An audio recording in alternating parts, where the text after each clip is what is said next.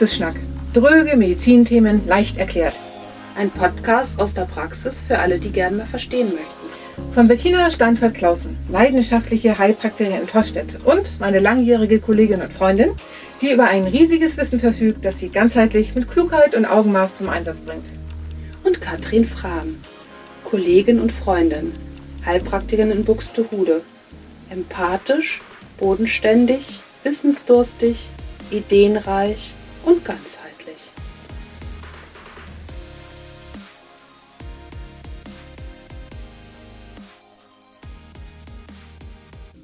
Hey Katrin! Hi Bettina! Ich habe uns wieder eine unaussprechliche Diagnose mitgebracht. Oh, ich bin gespannt. Hashimoto Thyreoiditis. Ja, das ist wirklich gut. Hashimoto Thyreoiditis. Das ist eine Schilddrüsenerkrankung, die jetzt tatsächlich immer häufiger in der Praxis begegnet. Und zwar ist es eine Autoimmunerkrankung, auch ein tolles Wort, die 1912 von Dr. Hakam Hashimoto entdeckt wurde. Und äh, es verläuft so, dass die Schilddrüse Antikörper gegen das eigene Gewebe bildet und sich entzündet. Oh je, kompliziert. Ich denke, das sollten wir mal näher erklären.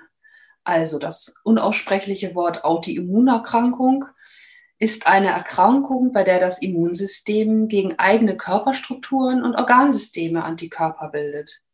Beim Hashimoto dann in dem Fall natürlich gegen Schilddrüsengewebe. Und das führt zu ziemlich vielen Symptomen, aber auch hat die Krankheit verschiedene Stoff, äh, Stufen. Mhm.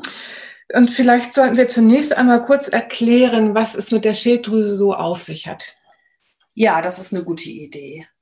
Ähm, die Schilddrüse ist eines meiner Lieblingsorgane in der Praxis, weil sie so eine Schlüsselposition hat und, und oft missverstanden wird. Ich bezeichne sie gerne manchmal als Diva mhm. oder auch als Schilddrüse. Mhm. Schillen von, also Schilddrüse von Schillen, also mhm. nicht von Schildkröte.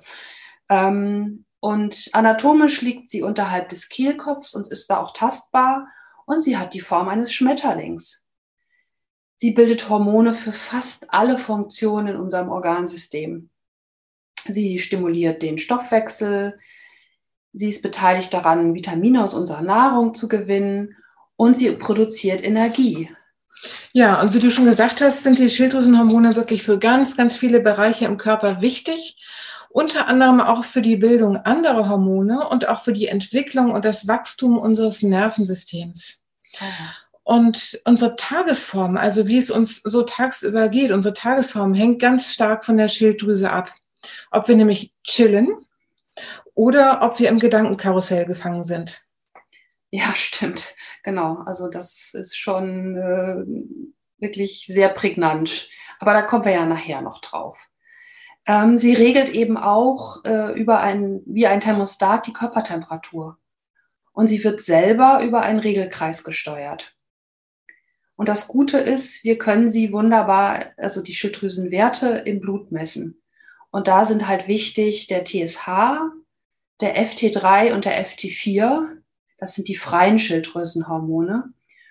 Und dann gibt es für Hashimoto noch spezielle Untersuchungen. Ähm, leider ist es noch in der gängigen Praxis bei den Ärzten so, dass nur der TSH bestimmt wird. Und ja. das ist wie Kaffee, Satz lesen, wie du immer so schön sagst. Genau, das finde ich wirklich wie Kaffeesatzleserei, weil der TSH alleine äh, nur einen ganz kleinen Ausschnitt gibt in dem ganzen Geschehen. Ganz generell kann man ja sagen, dass es bei der Beurteilung der Schilddrüsenhormonlage eine Überfunktion gibt, die möglich ist. Das ist die sogenannte Hyperthyreose oder eben eine Unterfunktion, die Hypothyreose.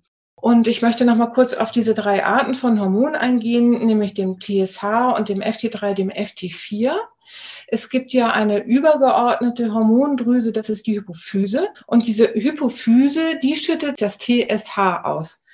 Und wenn wir nur den TSH untersuchen, dann können wir eigentlich nur feststellen, wie funktioniert die Hypophyse im Hinblick auf die Schilddrüse. Wie ist da die Regelung? Und das kann man ein bisschen wie mit einem Heizungsthermostat vergleichen. Stell dir vor, du hast einen sehr kalten Raum, da muss ich das Thermostat weit aufdrehen. Da muss ich auf Stufe 4 mhm. oder 5 genau. stellen, damit dann im Raum die Temperatur vernünftig läuft. Und entsprechend sagt ein hoher TSH-Wert aus, dass es viel Steuerung für die Schilddrüse braucht. Also wenn die Schilddrüse selber nicht gut in, in Funktion ist, in Produktion ist, also eine Hypothyreose vorliegt, dann habe ich einen hohen TSH. Und der sollte naturheilkundlich gesehen nicht über 2,5 hm. liegen. Und die eigentlichen Schilddrüsenhormone selber, also das, was die Schilddrüse produziert, das ist das FT3 und das FT4. Ja, super erklärt, genau. Und äh, bei manchen Laboren, bei den Ärzten ist es eben auch noch zusätzlich so, dass der Wert bei 4,5 angesetzt ist. Aber meine Erfahrung ist, dass man dann schon einen ausgeprägten Hashimoto haben kann und der Arzt immer noch sagt, es ist alles normal. Ja, aber Hashimoto ist das leider nicht ganz so einfach irgendwie mit äh, dem Unterfunktion, Überfunktion. Am Anfang der Erkrankung sind halt viele erstmal in der Überfunktion, was durch die Entzündung der Autoimmunerkrankung einfach auch befeuert wird. Und im Verlauf entwickelt sich immer mehr eine Unterfunktion äh, wobei eben auch Schilddrüsengewebe dann tatsächlich wirklich kaputt geht. Und das ist eben einfach, weil Hashimoto eher eine Erkrankung des Immunsystems ist. Genau. Und äh, ja, nun müssen wir noch mal gucken, was äh, uns dann zu der Diagnose führt. Hast du da eine Idee, Katrin? Ja, das sind so doch ein bisschen typische Sachen, die dann auftauchen. Also meistens handelt es sich ja in der Tat um Frauen, die betroffen sind. Und das sind dann ganz oft Frauen, die so über eine psychische Instabilität klagen, die starken Tagesschwankungen unterliegen oder die auch ganz schlecht mit Stress umgehen können, also die eine schlechte Stresstoleranz zeigen. Und leider ist es so, dass die betroffenen Personen ganz oft eine große Odyssee an Arztbesuchen und anderweitigen Therapeutenbesuchen hinter sich haben und es wurde nicht wirklich etwas gefunden. Und dann bekommen sie oft nur zu hören, das Problem ist auf der psychischen Ebene zu finden und sie gehören einfach mal auf die Couch. Ja, genau, das lässt mich dann auch schon wirklich sehr hellhörig werden. Und ich frage mich natürlich auch, woran liegt das? Ähm, und das ist, denke ich, dass die Krankheit eben so vielfältig ist und auch sehr unterschiedliche Symptome hat und auch diffuse Symptome und auch sehr individuelle Ausprägungen zeigt. Und wenn dann eben die Mediziner nur den TSH bestimmen, der dann vielleicht irgendwie immer noch so einigermaßen im Normbereich ist, ähm, dann wird das auch nicht diagnostiziert. Und ähm, dann landen sie eben von einem Arzt zum nächsten. Und ja, du, wir haben ja schon einige Symptome genannt. Ähm, magst du sagen, was vielleicht noch auftritt? Mhm. Gerne ist so ein Kloßgefühl im Hals vorhanden, also zum Beispiel auch mit Schluckstörungen einhergehend. Schlafstörungen können auftreten, ein Reflux, also dieses Aufsteigen von Magensäure, Sodbrennen gehört ja mit dazu. Die sogenannte Weißfleckenkrankheit, das ist etwas, wo wirklich so weiße Stellen auf der Haut entstehen, wo also die Pigmente nicht richtig gebildet werden und diese weißen Flecken sich auch immer weiter ausdehnen. Dann starke Probleme in der Pubertät, vor allen Dingen so psychische Probleme in der Pubertät. Ähm, junge Frauen, wo sich der Zyklus nicht gut einstellt, sehr unregelmäßig ist. Dann generell Menstruationsbeschwerden. Gewichtsprobleme in die eine wie die andere Seite. Das heißt also Frauen, die sich sehr schwer damit tun, Gewicht zu verlieren oder auf der anderen Seite sehr schlanke Frauen, denen es sehr schwer fällt, Gewicht aufzubauen. Dazu gehört auch eine Glutenunverträglichkeit, was dann natürlich oft mit Magen-Darm-Beschwerden einhergeht. Stimmungsschwankungen, Antriebslosigkeit, so auf der psychisch, auf der psychischen, auf der seelisch-geistigen Seite und in einer ganz anderen Rubrik zu finden natürlich dann diffuse Gliederschmerzen. Ja, genau, das ist wirklich äh, ganz vielfältig und bei mir ist es tatsächlich so, dass die Patientinnen dann oft wirklich an einem Tag, juhu, toll, irgendwie, ich sag mal, Schildkrötentage haben und alles funktioniert, alles rutscht. Und dann kann es durchaus sein, dass sie den nächsten Tag einfach echte Krötentage haben, nicht aus dem Bett kommen, keinen Antrieb haben, vielleicht auch hier und da Schmerzen haben. Und das ist natürlich irgendwie sehr unangenehm und das wird oft einfach der Psyche zugeschoben. Weißt du, mir kommt da gerade noch mal ein Gedanke. Ja. Diese ganzen Symptome, die sind ja sehr, sehr diffus und das ist auch immer sehr individuell. Mhm. Das ist bei der einen mhm. Frau so, bei dem einen Patienten so, bei der anderen so. Und wir schauen ja gleich nochmal zu möglichen Ursachen hin, wo Hashimoto begründet ist. Und da gibt es eine Sache, auf die wir dann ja gleich noch ein bisschen näher eingehen, nämlich die Belastung mit einem bestimmten Erreger. Und wenn so eine Belastung vorliegt, dann sind die Symptome auch ganz, ganz diffus. Das reicht von Gliederschmerzen über Müdigkeit bis, bis, bis. Also ganz diffuse Sachen, auch so chameleonartig. Und das hängt sehr oft mit hinter einer Hashimoto-Erkrankung. Und diese Vielseitigkeit der Symptome könnte durchaus mit diesem einen möglichen Grund, dieser einen möglichen Ursache zusammenhängen. Aber du hattest ja nochmal auf Lager, was generell noch dazu führen kann, zu einer Hashimoto-Erkrankung. Ja, oder willst du das erstmal ausführen, da du das ja jetzt schon so erklärt hast? Äh, du meinst den Epstein-Barr-Virus. Ja, ne? ganz genau. genau Vielleicht äh, erklärst du das jetzt nochmal kurz, bevor ich dann einfach auf die anderen Symptome eingehe irgendwie. Genau, also der Epstein-Barr-Virus, das ist ein Virus, mit dem wir überwiegend sozusagen durchseucht sind in der der Bevölkerung hatten schon einmal Kontakt mit diesem Virus, hatten schon eine Infektion. Ganz oft hat man das in der Kinderzeit oder auch als junger erwachsener Mensch. Ähm, das äußert sich in dem sogenannten pfeiferschen Drüsenfieber. Manche Menschen machen das in der Leichtigkeit ab, bei manchen zeigt sich das nur wie ein Atemwegsinfekt und bei manchen ist es aber auch sehr viel schwerwiegender, richtig eine fieberhafte Erkrankung, wo die Menschen auch sehr kaputt, sehr krank sind. Und in solchen Fällen wird dann auch etwas genauer diagnostiziert und dann kommt man zu dem Ergebnis pfeifersches Drüsenfieber durch einen bestimmten Virus ausgelöst, nämlich diesen Epstein-Barr-Virus. Und dieser Epstein-Barr-Virus ist einer von den Fiesen, die nämlich gerne in unserem Körper noch länger verbleiben. Also manche Viren können wir nicht dauerhaft endgültig eliminieren, sondern es gibt welche, die verbleiben in unserem Körper. In manchen Lebenssituationen ist es dann einfach so, dass der Epstein-Barr-Virus wieder aktiv werden kann. Also man kann sich vorstellen, dass der wie in der Kelleretage unseres Hauses sitzt und dort vor sich hin schläft und dann wird er aufgeweckt durch irgendwelche bestimmten Umstände. Das kann Stress sein, das kann eine schwere Erkrankung sein mit irgendetwas, das kann eine Impfung sein oder einfach andere Dinge. Und dann klettert er sozusagen raus aus der Kelleretage in die anderen Etagen unseres Hauses und beginnt dort sein Unwesen zu treiben. Und führt zu allen möglichen Symptomen. Das können sogar Magen-Darm-Beschwerden sein, immer wieder auftretende Atemwegsbeschwerden, ähm, Gelenkschmerzen, so eine chronische Müdigkeit, Antriebsschwäche, all das kann auch durch einen reaktivierten Epstein-Barr-Virus ähm, verursacht sein. Also das ist einfach eine Möglichkeit. Ja, und wenn man sich vielleicht nochmal in den letzten Wochen hat man sich ja viel mit Corona beschäftigt, war schon mal die eine oder andere Schlagzeile, dass der Epstein-Barr-Virus ähm, auch mit beteiligt ist, gegebenenfalls an dem Long-Covid-Syndrom. Und es gab noch eine andere Schlagzeile, dass viele MS-Erkrankte auch einen reaktivierten Epstein-Barr-Virus haben, hatten. Und da sind wir dann wieder nämlich tatsächlich bei den Autoimmunerkrankungen, weil das ja auch eine Autoimmunerkrankung ist, ja, die genau. multifaktorell genau. ist. Und das finde ich ganz spannend. Mhm. Und wo wir jetzt schon mal beim multifaktorell sind, ähm, natürlich ist eben einfach auch die Ursache multifaktorell. Und zwar ähm, im Vordergrund kann ich einfach sagen, dass Hashimoto immer in Hormonextremsituationen entstanden sein kann. Dazu gehört eben Pubertät, Schwangerschaft und eben auch die Wechseljahre. Und was bei mir eben auf, aufgefallen ist auch, dass die Hormonspirale ein Auslöser sein kann. Eigentlich auch die Pille?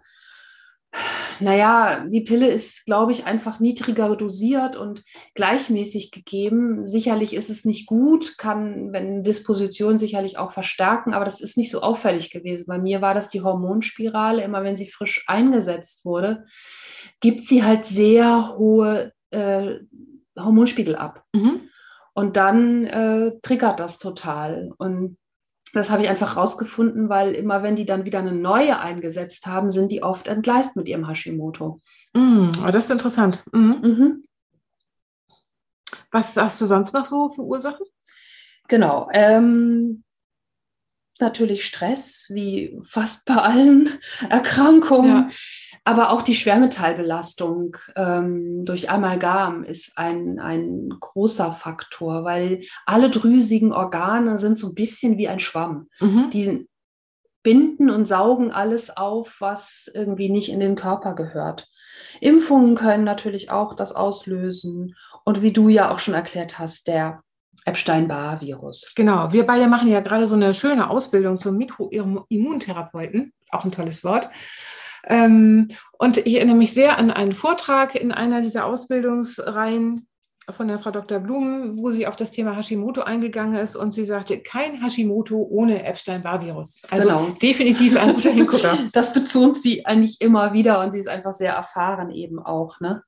Ja, wo wir dann natürlich auch schon ein bisschen bei den Diagnosemöglichkeiten sind. Äh, Mikroimmuntherapie, ja, haben wir ja auch neue Diagnosemethoden gefunden, mhm, aber genau. vielleicht magst du noch mal erzählen, was du sonst noch nutzt. Ja, auf alle Fälle natürlich eine ausführliche Blutanalyse. Das heißt, ich lasse den TSH untersuchen, dann FT3 und FT4 und unbedingt auch ähm, lasse ich Antikörper bestimmen.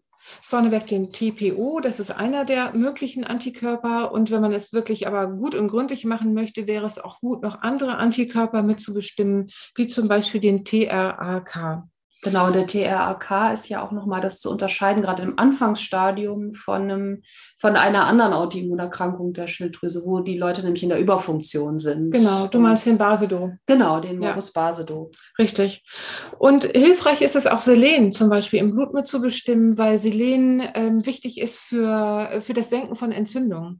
Und Hashimoto-Patienten müssen unbedingt gut mit Selen versorgt sein. Also das sollte man auch mit kontrollieren lassen. Das ist sogar schon bei den Schulmedizinern zum Teil angekommen. Super, umso besser.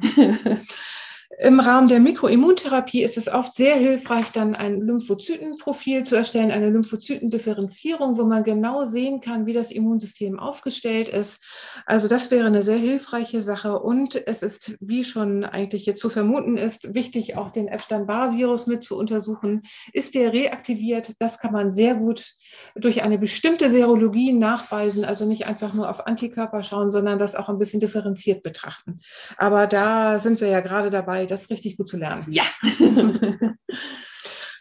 ähm, was uns beiden auch immer sehr wichtig ist, ist ähm, die ärztliche Abklärung eines Hashimotos durch zum Beispiel eine Ultraschalluntersuchung der Schilddrüse, wo man dann sehen kann, ist noch funktionsfähiges Gewebe da in der Schilddrüse oder eben auch nicht. Ähm, und den, den Arzt oder die Ärzte mit ins Boot zu holen, ist für die Therapie im Prinzip auch sehr wichtig. Darauf gehen wir dann gleich nochmal ein. Mhm, genau. Was wir in unseren Praxen auch mal gerne mitmachen, ist dann zum Thema Schwermetallbelastung mit hinzuschauen. Das kann man ähm, auf alle Fälle gut kinesiologisch tun. Da kann man sehr schön erkennen, stellen Schwermetalle hier eine Belastung der Schilddrüse da oder auch nicht. Und natürlich kann man das im Labor dann auch nochmal ganz genau untersuchen. Ja, genau. Und das äh, glaube ich schon sehr ausführlich, was wir da ausgeführt haben. Also dem würde ich jetzt auch nicht so viel dazu hinzufügen. Aber nun haben wir erstmal die Diagnose. Und dann? Ja, und dann, genau. Also wichtig, hattest du ja auch schon gesagt, ist es einfach, dass wir auch das ärztlich abklären lassen und einen Arzt einfach mit ins Boot nehmen, weil meine Erfahrung ist, gerade im fortgeschrittenen Hashimoto-Stadium, äh, ist die Schilddrüse eben schon sehr stark verkleinert und kann gar nicht mehr so viel Schilddrüsenhormone produzieren, sodass wir tatsächlich Schilddrüsenhormone von außen äh, zu uns nehmen oder zu sich nehmen muss. Äh, das kennen alle unter diesem L-Tyroxin. Mhm. Das finde ich eine ganz wichtige äh, Geschichte. Und ja, und dann natürlich gerne zu uns in die Praxis kommen, weil wir ja irgendwie ganz viele Therapiemethoden in unserem Therapiekoffer haben. Genau. Ich möchte noch mal ganz kurz auf das Thema äh, Schilddrüsenhormone, die gegeben werden sollten, eingehen.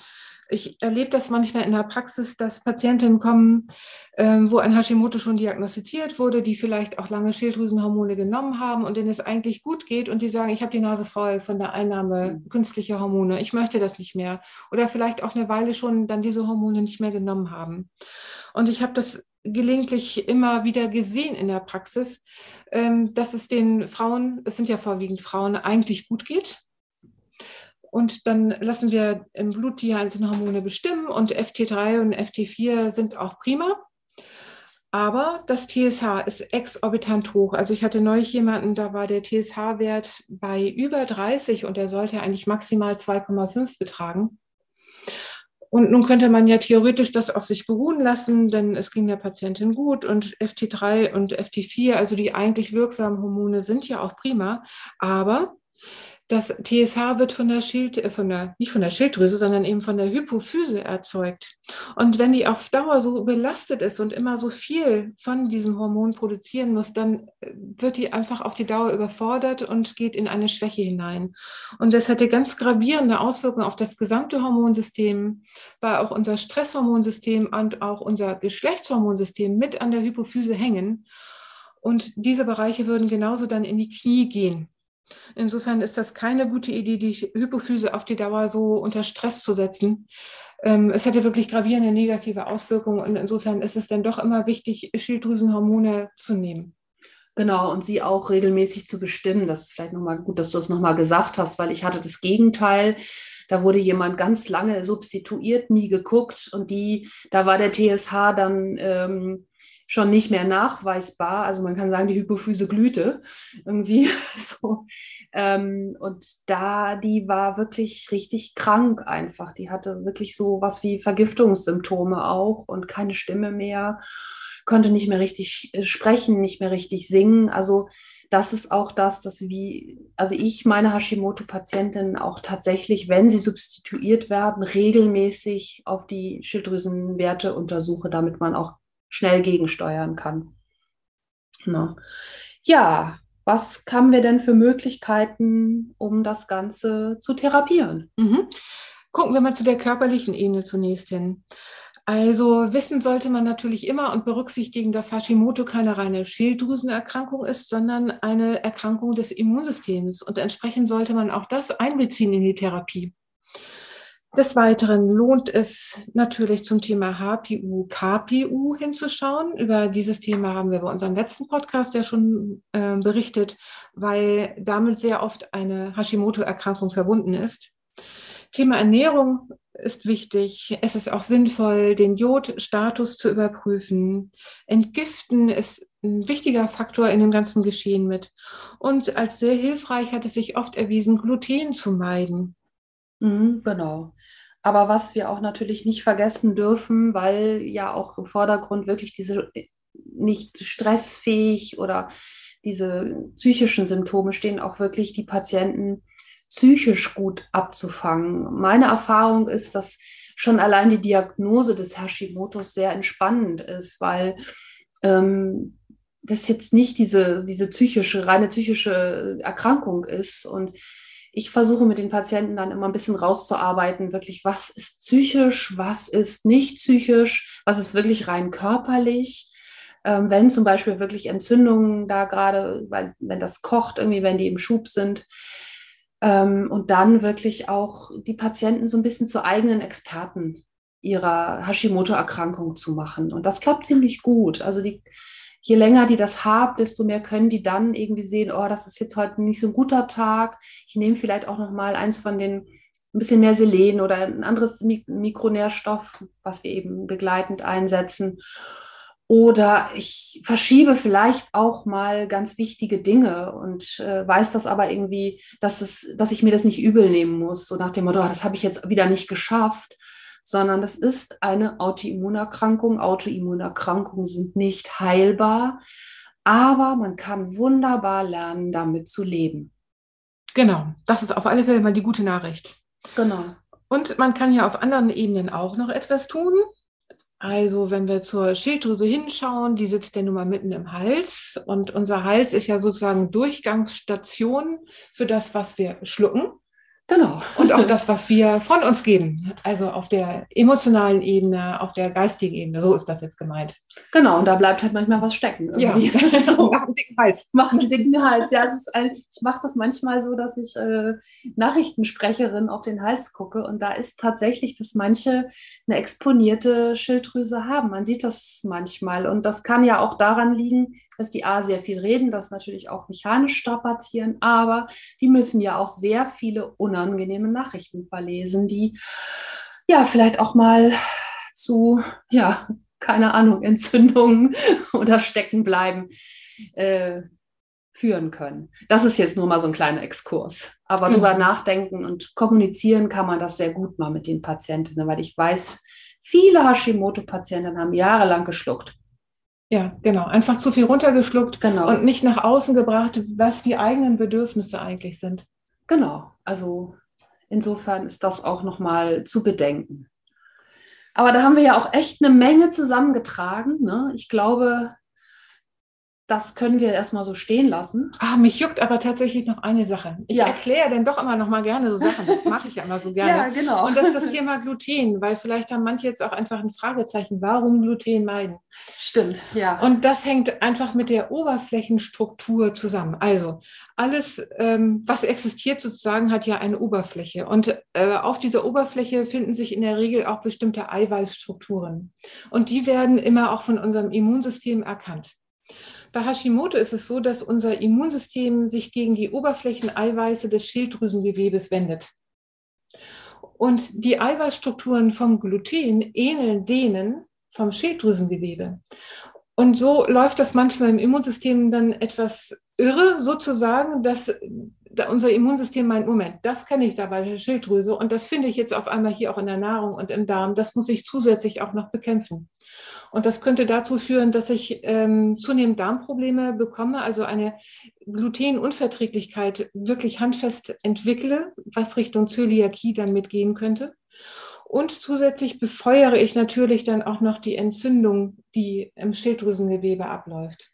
Und das ist der ja, Grund ja. einfach zum Meiden von Gluten und weshalb das für viele schon sehr hilfreich und wirksam ist, das alleine zu tun. Ja, also ich habe auch die Erfahrung gemacht, dass ich, wenn die dann auch schon substituiert sind mit Schilddrüsenhormonen, dass ich allein nur durch die Glutenwegnahme schon schlecht einstellbare Werte stabilisiert haben. So. Genau. So, und ich glaube, jetzt haben wir wirklich ja. genug gesagt. Genau, die Ohren glühen. und äh, ja, dann bis zum nächsten Mal. Wir genau. haben bestimmt wieder ein neues spannendes Thema. Tschüss. Tschüss.